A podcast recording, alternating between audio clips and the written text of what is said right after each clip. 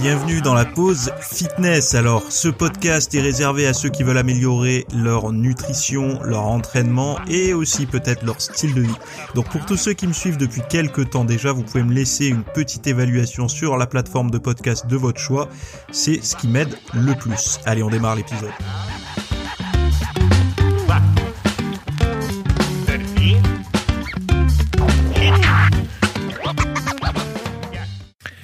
Salut à tous, j'espère que vous allez bien. Aujourd'hui, on va parler de régime santé euh, qui combine la santé et l'écologie. Hein, on va voir ça. Euh, un régime aussi euh, qui est complètement dévastateur pour l'écologie et pas forcément pour la santé. Enfin, ils ont fait un petit bilan de tout ça et on va voir un peu, on va en discuter. on va parler de du, du minimum actuel de marche à faire par jour pour avoir des bénéfices sur la santé et euh, de la cuisson euh, des, du blé. Alors du blé, ça va être les pâtes de blé, mais globalement le blé, hein, donc euh, tout ce qui est base de blé, les semoules et tout ça. De voir comment limiter les risques, parce qu'il y a des risques dus à la cuisson, à l'eau de cuisson notamment. Et on va voir un petit peu comment les solutions que donnent les chercheurs par rapport à ça. Alors on va faire le premier sujet, donc bon, pas de pas de magie. Vous imaginez bien que pour la, nutrition euh, euh, la plus saine pour l'environnement, donc pour la planète et pour la santé, euh, ça ressemble de plus en plus à quelque chose qui s'approche du végétarisme. Mais voilà ce qu'ils en disent. Donc déjà le, titre de la de l'article, alors c'est l'université de Tulane hein, qui l'a rédigé. Ils disent euh, cétogène versus végétalien, une étude des régimes populaires révèle une différence quadruple dans les empreintes carbone. Donc globalement, je vous le dis, hein, je vous spoil un petit peu, mais la diète cétogène c'est infâme pour l'environnement et euh, la diète euh, végétarienne c'est bien quoi, en gros. Donc là ils disent, hein, on estime que le régime cétogène qui donne la priorité euh, aux graisses et aux faibles quantités de glucides euh, génère près de 3 kg de dioxyde de carbone pour 1000 calories consommées. Le régime paléo, lui, qui évite les céréales et les haricots au profit des viandes, des noix et des légumes, a reçu le deuxième score de qualité alimentaire le plus bas et euh, avait également une empreinte carbone élevée, à 2,6 kg de dioxyde de carbone pour 1000 calories. Donc ces deux régimes-là, il faut vous dire qu'ils sont déjà observés euh, en fait, ils regardent comment les Américains les pratiquent ces régimes-là. C'est-à-dire que c'est pas le modèle paléo certainement euh, le plus sain qui puisse exister. Parce que vous avez tous vu, par exemple, dans des vidéos YouTube américaines euh, qui, montrent du régime euh, ou paléo, les, ils bouffent du bacon, ils y vont à fond sur le beurre, etc. il y a des mayonnaises, il y a des, enfin voilà, ils y vont euh, pas de main morte sur euh, sur les graisses euh, saturées, etc. Donc on n'est pas forcément dans l'approche la plus saine de ces deux pratiques de régime. Je veux pas les défendre, hein, je m'en fiche, hein, c'est pas le but puisque moi finalement c'est ni l'un ni l'autre qui, qui m'attire le plus.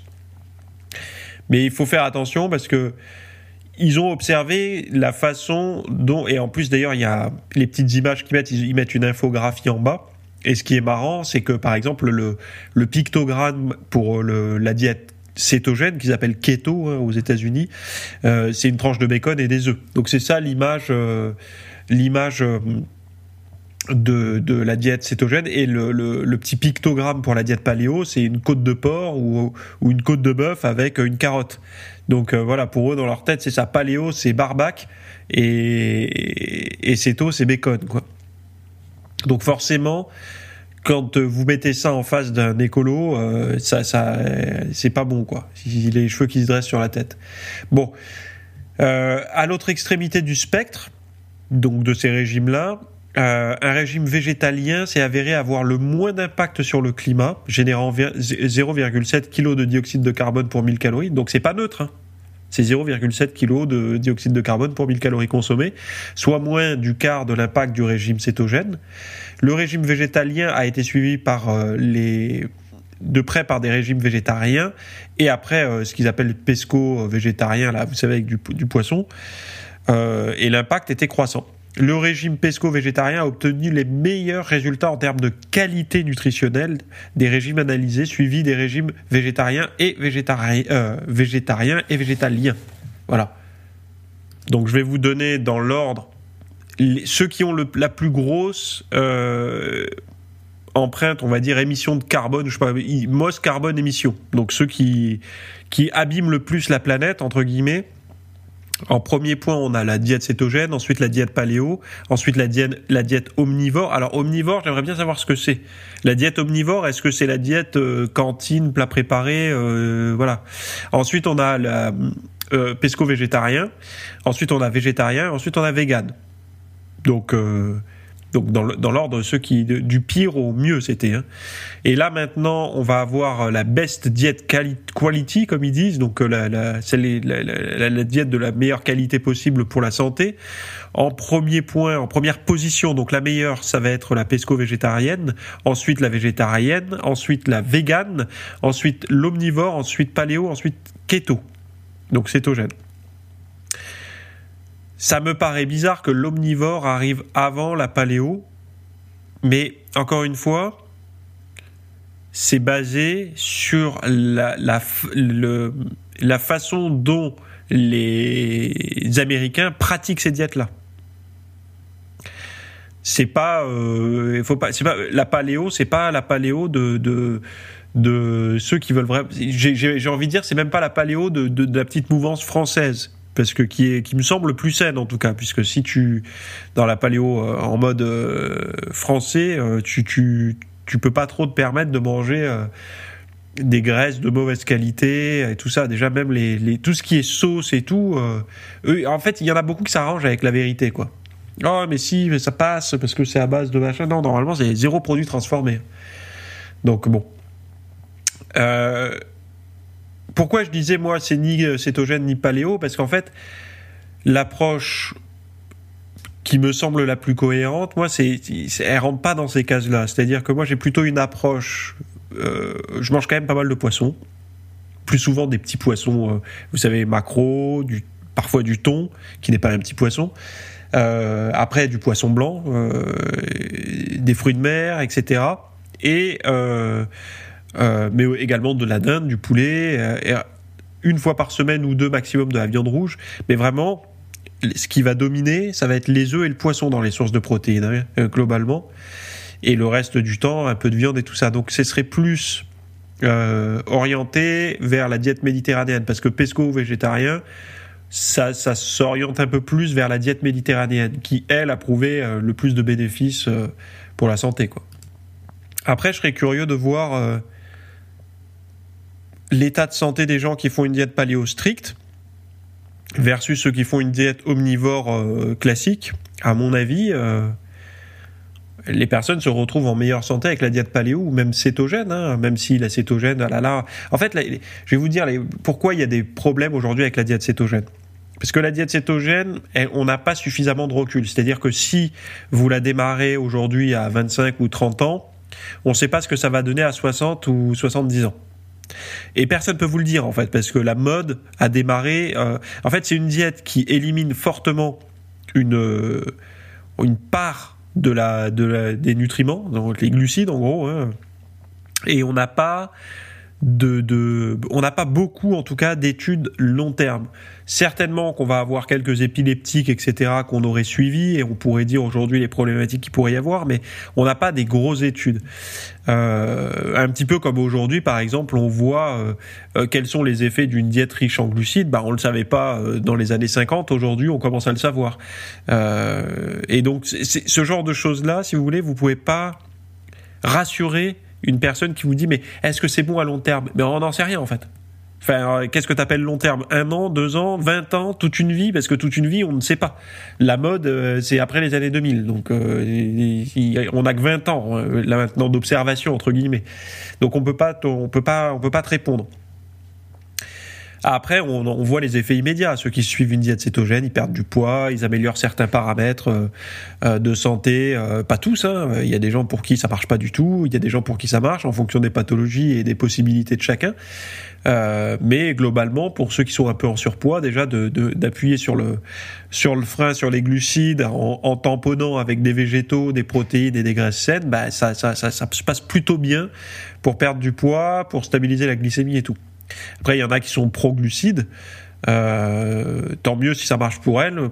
Il y a toute une partie de la population pour qui ça marche pas en fait les glucides, d'en consommer des doses assez élevées, même en, coupant les graisses, la séparation du tissu adipeux ne se passe pas bien. Donc, euh, et même voire pas du tout. Enfin voilà, bref. Pourquoi je raconte tout ça? Parce que ça vous donne un petit. Quand vous avez des discours euh, pour protéger la planète ou euh, pour protéger la santé, vous voyez bien que c'est pas le même régime. Donc il n'y a, a pas un régime qui associe les deux. Et celui qui permettrait, on va dire, d'être le mieux pour ça, ce serait, à mon sens, hein, le, le, le, régime pesco-végétarien, quoi donc euh, poissons, végétaux et tout ça. C'est lui qui semble être le plus euh, entre guillemets prometteur. Parce qu'il faut pas s'oublier euh, non plus. Faut faut protéger la planète, mais faut, faut pas oublier que la planète, c'est pas nous, notre génération. Hein. nous, on y participe par, par notre surconsommation. Mais on n'est pas responsable. Nous, là, ça se réveille maintenant. Là, les, la sphère écologie se réveille aujourd'hui. le, le, le, le 20e siècle et le 19e siècle, on n'était pas là, nous. Hein. Donc, euh, qui a abusé? Voilà, c'est à un moment donné, faut pas nous accuser trop nous. Nous, on, bricole aujourd'hui avec les outils qu'on nous a laissés. Bref, mais bon, on est bien content de profiter des belles technologies qu'on a aussi. Euh, donc, sujet suivant. Une marche rapide quotidienne de 11 minutes suffit à réduire le risque de décès prématuré. Donc là, c'est l'université de Cambridge qui dit, euh, selon une équipe, un décès précoce sur 10 pourrait être évité si chacun pratiquait au moins la moitié euh, du niveau d'activité physique recommandé. Selon les chercheurs, 11 minutes par jour, donc 75 minutes par semaine, euh, d'activité physique d'intensité modérée comme une marche rapide suffirait à réduire le risque de maladies telles que les cardiopathies, les accidents vasculaires cérébraux et un certain nombre de cancers. Donc c'est bien. C'est vrai qu'il y a beaucoup de personnes euh, qui, d'ailleurs, on en parlait hier, avant-hier quand on marchait. 30 minutes, c'est un peu la moyenne, euh, la, limite basse. C'est-à-dire que les gens, euh, en, dessous de 30 minutes, ils se disent ça sert à rien. Dites-vous une chose, c'est que quand on est sédentaire, il n'y a jamais de ça sert à rien en termes d'activité physique. C'est-à-dire que eux ils parlent de 11 minutes, moi j'ai envie de vous dire même 5 minutes. Peu importe le, le, le, temps que vous allez passer en activité, ça sera toujours mieux que de rester le cul sur une chaise. Et eux, ils ont commencé à détecter des avantages avec, euh, alors je vais pas vous donner les chiffres, mais je vais le faire quand même. Les maladies cardiovasculaires, comme les maladies euh, cardiaques et les accidents vasculaires cérébraux, euh, sont les principales causes de décès dans le monde, responsables de 17,9 millions de décès par an en 2019, tandis que les cancers étaient responsables de 9,6 millions de décès en 2017. L'activité physique en particulier, lorsqu'elle est d'intensité modérée, est connue pour réduire le risque de maladies cardiovasculaires et de cancer. Euh, donc, il recommande aux adultes de pratiquer au moins 150 minutes d'activité euh, d'intensité modérée ou 75 minutes d'activité d'intensité vigoureuse par semaine. 75 minutes. Hein. Donc le docteur euh, Soren Brage de l'université, enfin non, de l'unité d'épidémiologie du MRC a déclaré si l'idée de pratiquer 150 minutes d'activité physique d'intensité modérée par semaine vous effraie, nos résultats devraient être une bonne nouvelle. Il vaut mieux faire un peu d'activité physique que pas du tout. Il s'agit également d'une bonne position euh, de départ. Euh, si vous trouvez que 75 minutes par semaine sont gérables, vous pouvez essayer de les augmenter progressivement jusqu'à la quantité totale recommandée. Donc en gros, 75 euh, minutes par semaine d'activité modérée suffisait également à réduire le risque de développer une maladie cardiovasculaire de 17%, un cancer de 7%, donc ce qui est pas mal.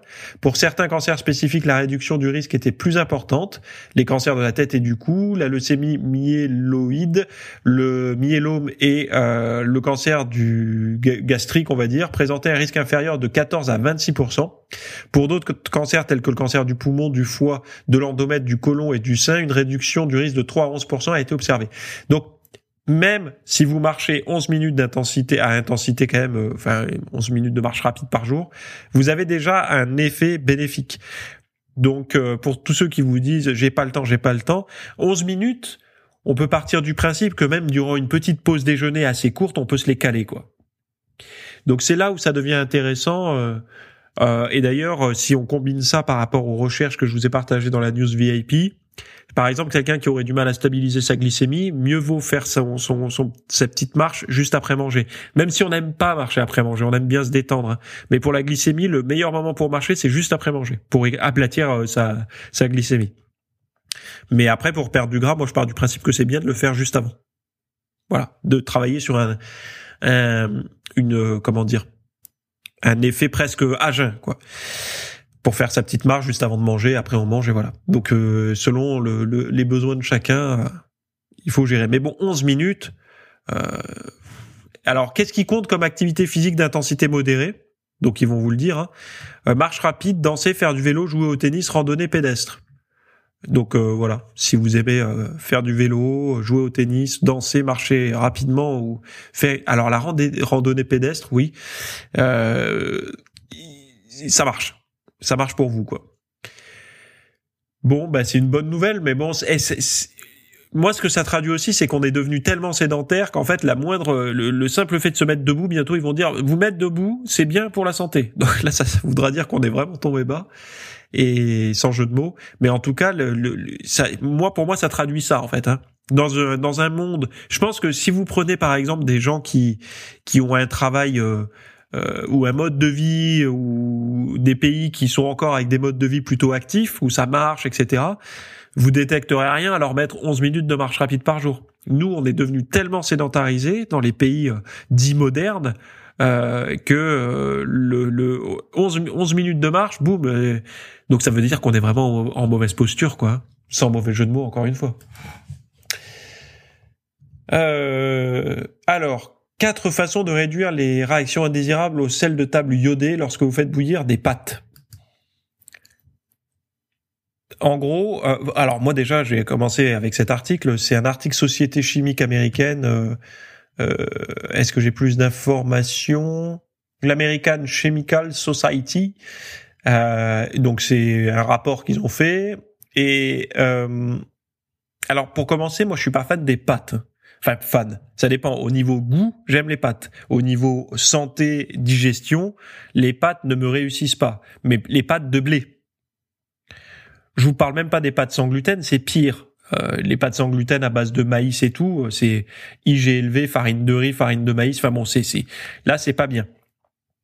L'épeautre, le camus et tout, c'est un peu mieux, mais il reste encore des traces de gluten dedans. Il reste du gluten.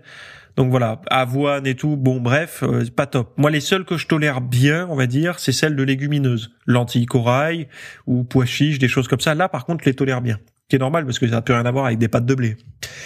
Bref, en fait, ils ont observé, donc je vais vous lire, hein, le sel iodé contribue à prévenir les troubles dus à la carence en iode. Donc vous savez, dans le sel, il y a on rajoute de l'iode. Hein et les, les, carences en iode euh, au niveau de la thyroïde, etc. Ça c'est pas forcément une bonne chose. Mais bon, c'est pour ça qu'on a enrichi les, les, le sel en iode, euh, en tout cas chez nous. Vous verrez, votre sel souvent il est enrichi en iode, sel de table. Notamment le, le, alors éviter une carence en iode pour éviter le goitre et certaines anomalies congénitales. Pourtant, on ignore comment cet assaisonnement interagit avec l'eau euh, potable traitée à la chloramine et de savoir si une euh, partie du désinfectant est laissée sur place. Mais bon, voilà. Donc ils veulent voir si euh, il y a des interactions entre l'iode, le sel qu'on utilise pour la cuisson en fait, hein, et euh, le l'eau potable qu'on a nous avec où il y a des traces de chlore dedans, où il y a du chlore, c'est même pas des traces, c'est du chlore afin de voir ce que ça ce que ça donne en fait. Hein. Donc dans la plupart des pays, l'eau potable est traitée au chlore ou à la chloramine avant de s'écouler des robinets de la cuisine ou de la salle de bain. De petites quantités de ces désinfectants peuvent se retrouver dans l'eau utilisée pour la cuisine. Des expériences antérieures ont montré que lorsque la farine de blé était chauffée dans l'eau du robinet contenant du chlore résiduel et, assaisonnée avec du sel de table iodé, des sous-produits de désinfection iodée potentiellement dangereux pouvaient se former. Donc ça part mal. Euh, en gros, quand vous cuisez, alors je vais continuer à lire. Hein. Cependant, aucune étude similaire n'avait été menée sur des aliments réels et dans des conditions de cuisson à domicile. Donc Suzanne euh, Richardson et ses collègues ont donc voulu savoir si cela pouvait se produire dans des situations réelles et comment les cuisiniers domestiques pouvaient minimiser la formation de sous-produits de désinfection. Euh, alors bon, ils disent, hein, l'équipe a ensuite mesuré les quantités de citrialométhane iodé qui sont des composés potentiellement toxiques dans les aliments cuits et l'eau des pâtes. Donc eux, ce qu'ils veulent, c'est éviter qu'on se trimballe des saloperies dans l'organisme et des produits potentiellement dangereux. Donc ils donnent une méthode euh, en quatre points pour avoir une eau, on va dire, avoir moins de résidus de ces saloperies euh, qui qui s'allient entre le sel iodé et les, les le chlore de la de la cuisson et notamment avec le blé. Là. Alors sur la base de leurs résultats, les chercheurs ont identifié quatre moyens de réduire la consommation éventuelle de ces substances pro-toxiques, on va dire. Alors déjà, les pâtes, elles doivent être bouillies sans le couvercle. Ça, c'est la première chose. Faut pas les laisser le couvercle. Ensuite, les nouilles doivent être égouttées de, de l'eau dans laquelle elles ont cuit. Donc, ne faites pas les, vous savez, les, ceux qui mettent juste la quantité euh, en eau et puis ça absorbe et puis après ils mangent ça, il n'y a pas d'égouttage et tout ça là. Vous savez, ça, ça peut se faire. Euh, donc on évite un peu euh, comme ceux qui font des risottos, vous savez, où en fait il n'y a pas de, de passage à la passoire quoi. Le sel de table iodé doit être ajouté après la cuisson des pâtes. Donc on ne sale pas l'eau des pâtes comme on fait typiquement en France depuis toujours. Moi, quand on m'a appris à cuisiner, j'étais gosse, on m'a dit tu mets une pincée de sel dans tes pâtes enfin dans ton dans ton eau euh, avant que ça boue. J'ai perdu, je le fais plus ça moi. Donc cette habitude, même dans les légumes, vous savez euh, combien mettre du sel euh, dans la cuisson des légumes. Bah, pas la peine en fait, laisse la personne se gérer après. Si elle en veut, elle en met. Si elle en veut pas, elle en met pas. Donc le sel de table iodé doit être ajouté après la cuisson des pâtes, si on en ajoute. Hein. Les options de sel sans iode, comme le sel euh, le sel de l'Himalaya, doivent être utilisés si les cuisiniers, si voir en fait la cuisine à domicile euh, si, enfin, si vous voulez mettre de l'eau, euh, la traduction anglais-français est compliquée. Donc, si la, la, vous voulez cuisiner avec du sel dans l'eau, choisissez plutôt du sel d'Himalaya ou du sel cachère. Euh, je savais pas que le sel cachère, il n'y a pas d'iode. Mais bon, bref, euh, vous utilisez ce sel-là pour euh, l'eau de cuisson.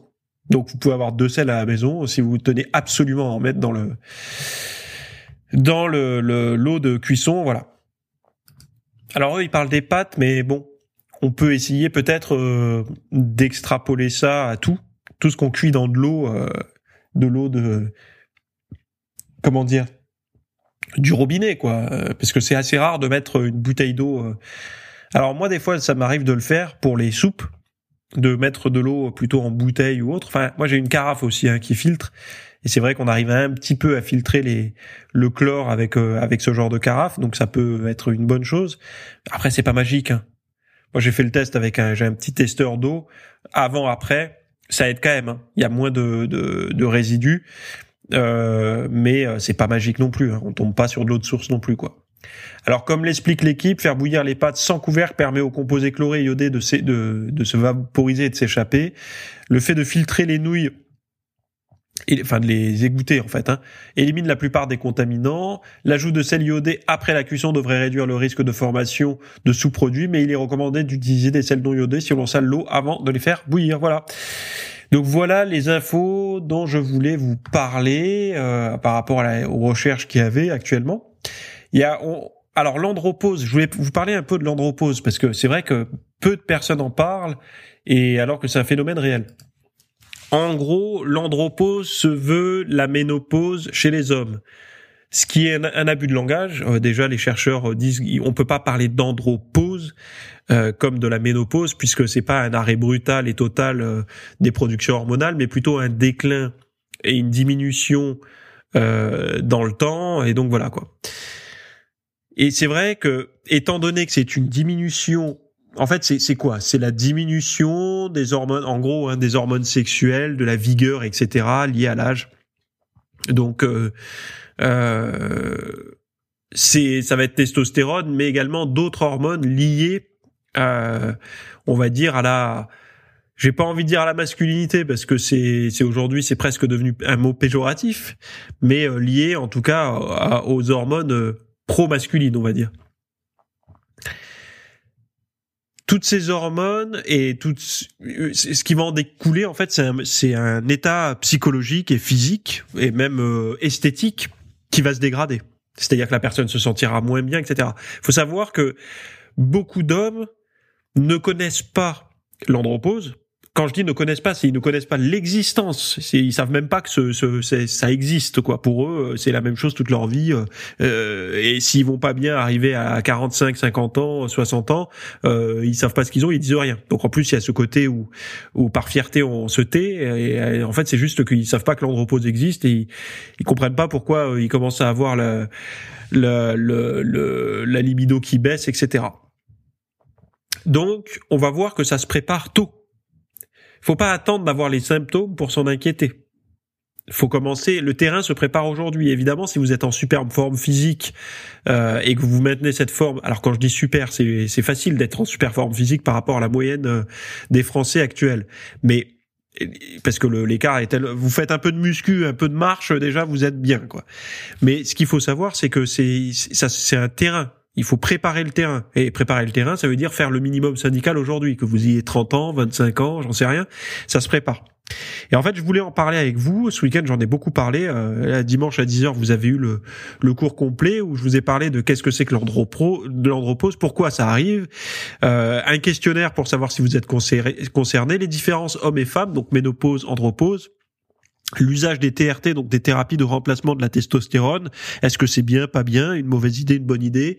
Qui sont les plus touchés par l'andropause euh, il n'y a pas que la, testo qui diminue, donc je viens de vous en parler, mais là je vais rentrer plus dans le dans le sujet. Ce supplément en vente libre contre l'andropause, donc euh, c'est euh, un complément alimentaire que vous pouvez trouver, euh, enfin voilà, en toute légalité, et, enfin et qui aide bien les, gens qui, qui, qui sont dans l'andropause ou en pré, j'allais dire en préménopause, en pré-andropause, on va dire la meilleure façon de s'entraîner contre l'andropause et il y aura un programme avec des exercices pour les personnes qui souffrent déjà d'andropause. Donc l'idée derrière ça, c'est de justement remettre vos hormones sur les rails, plutôt les mettre le frein sur la, décadence, on va dire, et euh, de se remettre un peu à niveau de ce côté-là.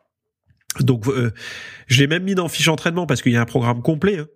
Euh, donc, allez voir. Et si vous avez à peu près 30 ans, 35, 40 ans ou, plus, hein, et que vous avez euh, noté vraiment une baisse de, de, toute votre énergie sexuelle, physique et tout, et que vous avez même arrêté l'entraînement et vous savez pas trop comment vous y remettre, euh, faites celui-là de programme parce qu'il est très progressif, très stimulant et bon, en fait, c'est celui des chercheurs. C'est celui où ils ont remarqué effectivement avec des doses, euh, tout ça, que le, il y avait un effet positif. Donc allez voir ça. C'est dans les notes de ce podcast. Tous les liens dont j'ai parlé d'ailleurs sont dans les notes de ce podcast. Je vous remercie de m'avoir écouté et euh, on se retrouve très bientôt ou dans les, la description. À tout de suite. Bye bye. Merci d'avoir écouté cet épisode. Alors, avant de partir, j'avais juste quelque chose à vous partager. Euh, c'est vrai que euh, vous avez peut-être des temps morts à meubler, euh, que ce soit des temps de trajet dans les transports en commun, du cardio un petit peu long sur sur un tapis de course, ou alors tout simplement envie de de remplacer les programmes que vous avez la, la soirée pour de l'apprentissage. Vous êtes peut-être adepte des émissions, des documentaires, des reportages, etc. Sauf que dans le monde de la de la musculation, de la nutrition, euh, du développement, euh, euh, ben voilà, d'un mode de vie sain, etc. C'est un peu maigre en contenu dans les médias grand public. Et donc, ce que je vous propose moi personnellement, c'est d'aller faire un tour dans la dans la bibliothèque que je. Alors, c'est un Netflix version fitness privée qui vous coûtera moins cher qu'un lavage auto rouleau par mois. et là, vous avez vraiment tous les sujets. Alors, c'est plein de cours hein, que je propose. Il y en a déjà plus de 300. Euh, ce sont bah, voilà sur le sommeil, sur euh, les hormones, sur euh, la nutrition. Donc ça peut être pourquoi on a faim, pourquoi on n'arrive pas à tenir un régime, comment faire, quelles sont les solutions, mais aussi d'anatomie pour l'entraînement, des programmes d'entraînement. Donc tout ce qui est lié à la perte de graisse, si vous avez du gras sur le bas du ventre depuis des années, ou alors si vous avez du mal à prendre de la masse musculaire, tous ces sujets du plus connu entre guillemets, du plus recherché au plus pointu, tous ces sujets sont largement abordés euh, dans ce dans cet espace VIP.